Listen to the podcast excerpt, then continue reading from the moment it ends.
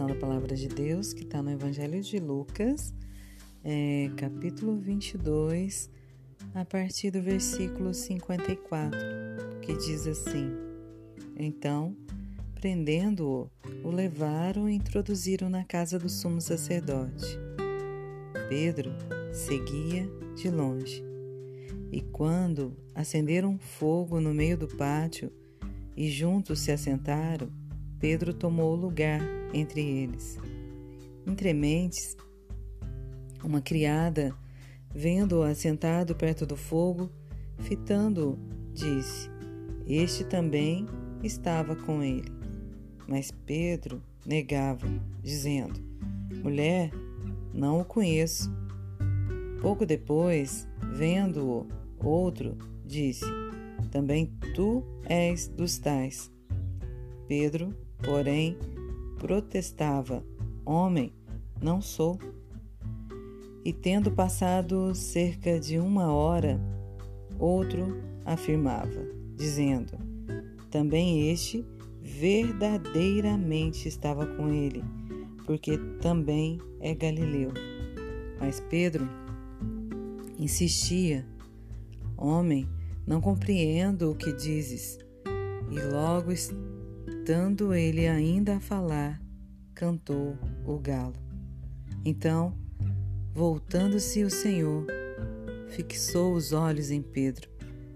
E Pedro se lembrou da palavra do Senhor, como lhe dissera: Hoje, três vezes me negarás antes de cantar o galo.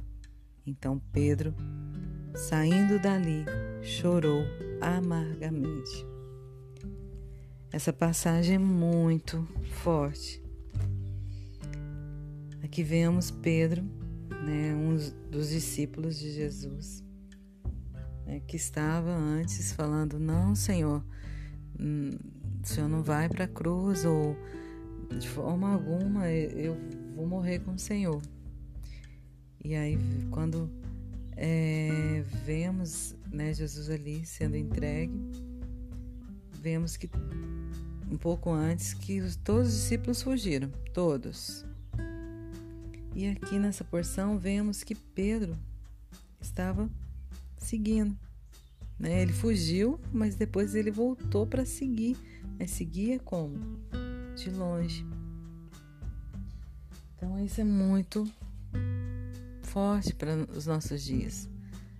Porque muitas das vezes a gente segue Jesus como Pedro de longe aqui.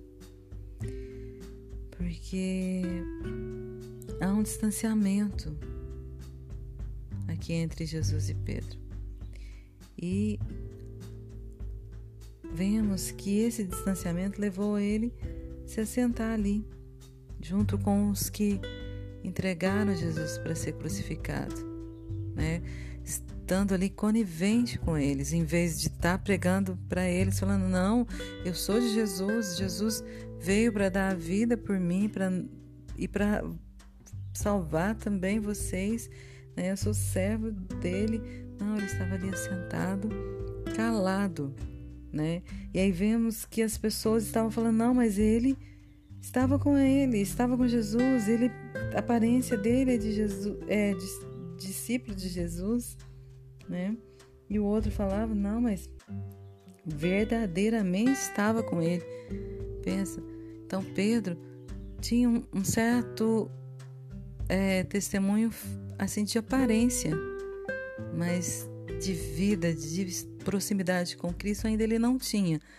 Claro, sabemos que a, a história dele é maravilhosa. Depois ele vai ter uma conversão verdadeira, vai ter uma obra perfeita na vida dele né? Ele vai poder ter essa transformação, vai realmente dar a vida pela causa de Cristo, né? Vai morrer crucificado pela causa de Cristo. Mas até aqui ele estava longe, estava negando Jesus. Né? Ele ainda não conhecia né, realmente o Senhor.